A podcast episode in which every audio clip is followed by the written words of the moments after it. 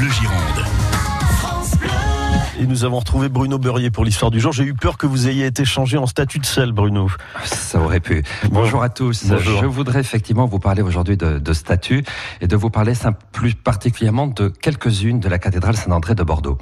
Lors de la restauration de la cathédrale Notre-Dame de Paris par Viollet-le-Duc au XIXe siècle, l'architecte demanda de réaliser, figurez-vous, des moulages des statues du portail royal de la cathédrale Saint-André de Bordeaux, destinés à servir, écoutez-moi bien Nicolas, de modèle aux nouvelles statue du portail central de Notre-Dame de Paris.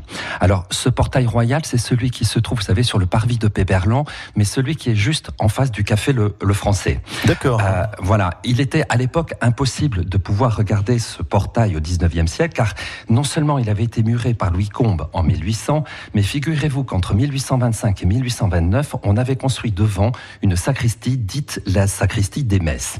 La réalisation de cette sacristie avait beaucoup endommagé la base du portail et les statues ayant été déposées pour y installer à leur place une grande armoire de bois, Viollet-le-Duc de passage à Bordeaux avait demandé à ce que l'on regroupe toutes ces, statues pardon, qu'il trouvait magnifiques. Il écrivait effectivement en 1847 Cette ancienne porte de la cathédrale de Bordeaux est un des monuments de sculpture les plus remarquables que nous ayons en France. Euh, toutes les statues qu'il a décorées sont de véritables chefs-d'œuvre, comme on n'en trouve qu'à la cathédrale de Chartres et Notre-Dame de Paris. Ce Violet-le-Duc, ce même Violet-le-Duc,